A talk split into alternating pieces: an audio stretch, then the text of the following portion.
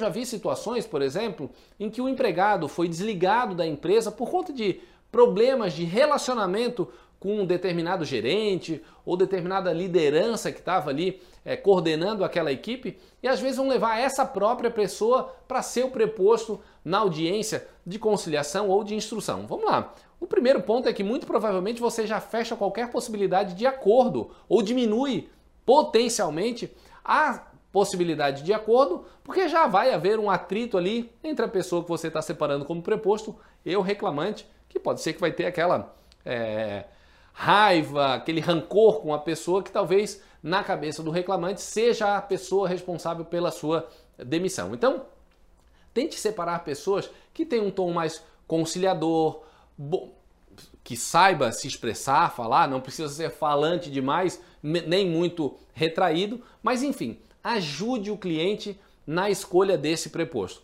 Obviamente, sempre fazendo aquela análise processual daquilo que esse preposto poderá, como eu falei anteriormente, atrapalhar a empresa caso ele não seja bem preparado ou não tenha todas aquelas aqueles requisitos, aquelas atribuições próprias de um preposto. Mas auxilie o seu cliente na busca desse preposto ideal.